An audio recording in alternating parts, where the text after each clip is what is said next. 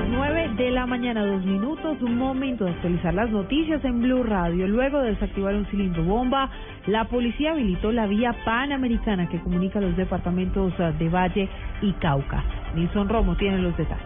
El artefacto fue encontrado al lado de la carretera a la altura del Club Los Andes. Según el coronel Iván Pérez, comandante de la policía en el Cauca, el tránsito a esta hora es normal en la vía. Estaban pintados con la bandera del ELN verifican los dos cilindros, uno no contenía ningún tipo de carga y el otro eh, tenía una barra de pentolita a la cual estaba adosado un celular.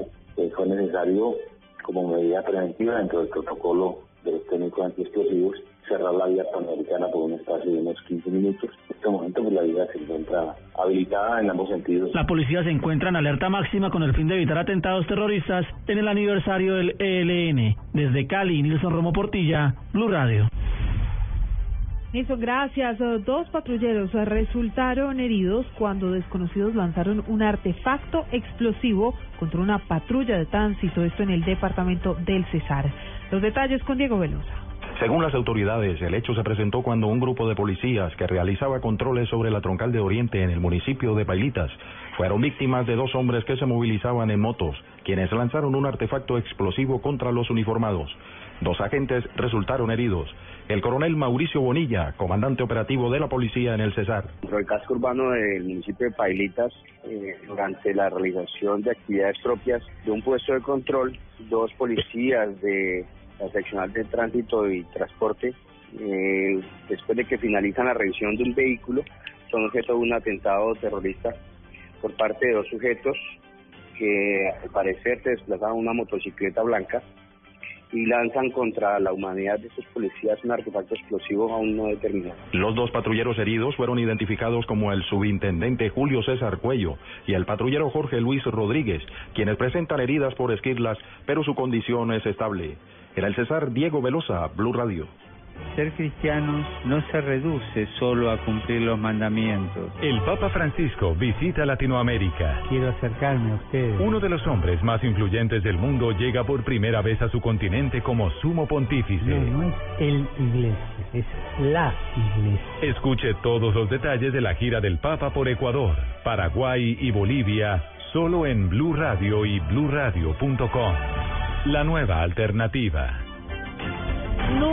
9 de la mañana, 5 minutos, Blue Radio en Ecuador, haciendo un cubrimiento especial de la visita del Papa Francisco. Pues crece la tensión horas antes de que llegue el sumo pontífice a territorio latinoamericano. La oposición ha anunciado la entrega de un documento al Santo Padre en el que denuncian la inequidad y la corrupción al interior del gobierno del presidente Rafael Correa. Juan Camilo Maldonado. Buenos días. Andrés Páez, asambleísta del movimiento Creo, uno de los opositores más tenaces al gobierno de Rafael Correa, aseguró que las marchas de protesta en contra del actual gobierno no cesarán y a pesar de señalar que no buscan boicotear la visita del Papa Francisco a Quito, formuló una dura advertencia. Tampoco se va a ir el Papa del Ecuador sin saber de una manera civilizada lo que pasa aquí. Es decir, solo con la versión del gobierno no se va a ir. Quien empaña la visita del Papa es Correa, Correa y el correísmo, colocando esos letreros infames con frases sacadas de contexto en las calles. Él es el que está empañando la visita del Papa, politizando esto. El opositor al gobierno dijo estar abierto a un canal de diálogo entre los detractores del gobierno y el presidente Correa para buscar alternativas a la polarización política que vive en estos momentos Ecuador, pero pidió dejar a un lado los fantasmas de golpe de Estado. Desde Quito, Juan Camilo Maldonado, Blue Radio. Juan Camilo, gracias y nos vamos con los deportes porque en el inicio del Tour de Francia el colombiano más destacado ha sido Rigoberto Urán, quien está parcialmente ubicado a 40 segundos del líder eh, Rohan Dennis. Nairo Quintana, por su parte, dijo que ha sido una contrarreloj muy dura, pero que se encuentra bien. La información eh, deportiva con Pablo Ríos.